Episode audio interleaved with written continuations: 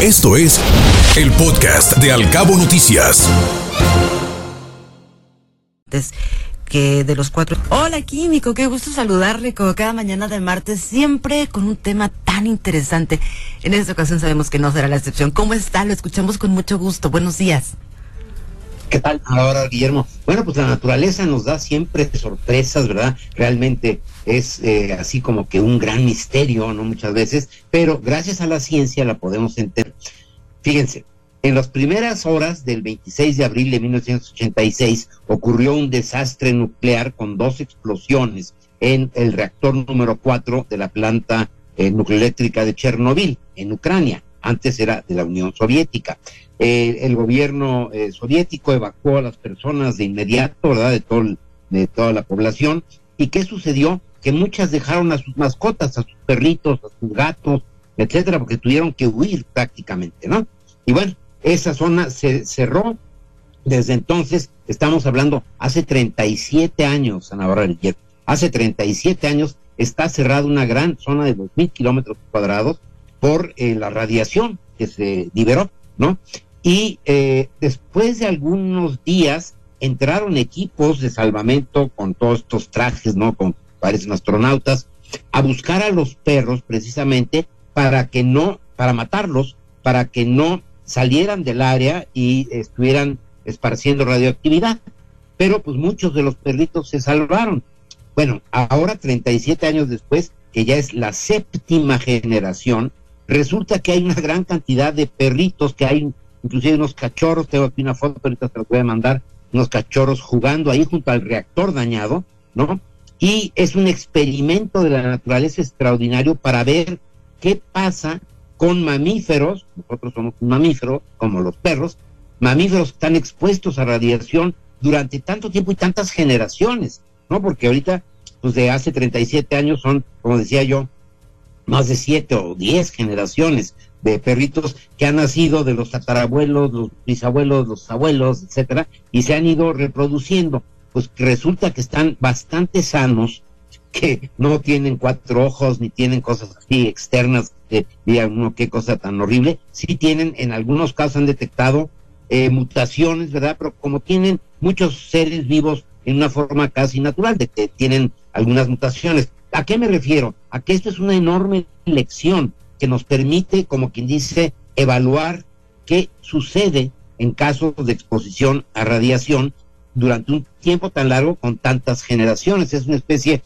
como de experimento de la naturaleza sobre la exposición a eh, radiación a un mamífero durante tanto tiempo, 37 años, muchas generaciones, ¿verdad? Que han eh, se han reproducido, han tenido hijos, nietos, etcétera, en esa zona altamente contaminada, que hoy en día inclusive no puede uno entrar. Elaine Ostrander, que es una genetista, la doctora de Ostrander, que pertenece a los Institutos de Salud Pública de los Estados Unidos, en eh, Bethesda, en, Maryland, y es autora de este trabajo que aparece en la revista Nature, esa gran revista británica de divulgación científica, dice, esta es una oportunidad de oro para ver qué pasa con generaciones de grandes mamíferos cuando viven en un ambiente hostil. Es una eh, fuente de información científica sobre las implicaciones genéticas de esta cuestión de la radiación. Eh, lo comento porque son de las cosas que luego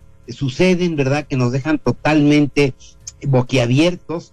Eh, uno pensaría que pues, este, en Chernobyl las cosas están terribles, etcétera, pues resulta que hay una cantidad de fauna silvestre, eh, venados, zorros, lobos y estos perritos, estas mascotas que se quedaron abandonadas, bueno, ya tataranietos, ¿no? y que están viviendo en esta zona y que están sobreviviendo. Y fíjense, sobreviviendo muy bien. O sea, son lecciones que nosotros vamos a poder a través del conocimiento científico poder aplicar para ver la implicación que esto tiene para los seres humanos. Pero les comento cómo a veces la naturaleza verdaderamente nos sorprende, ¿no?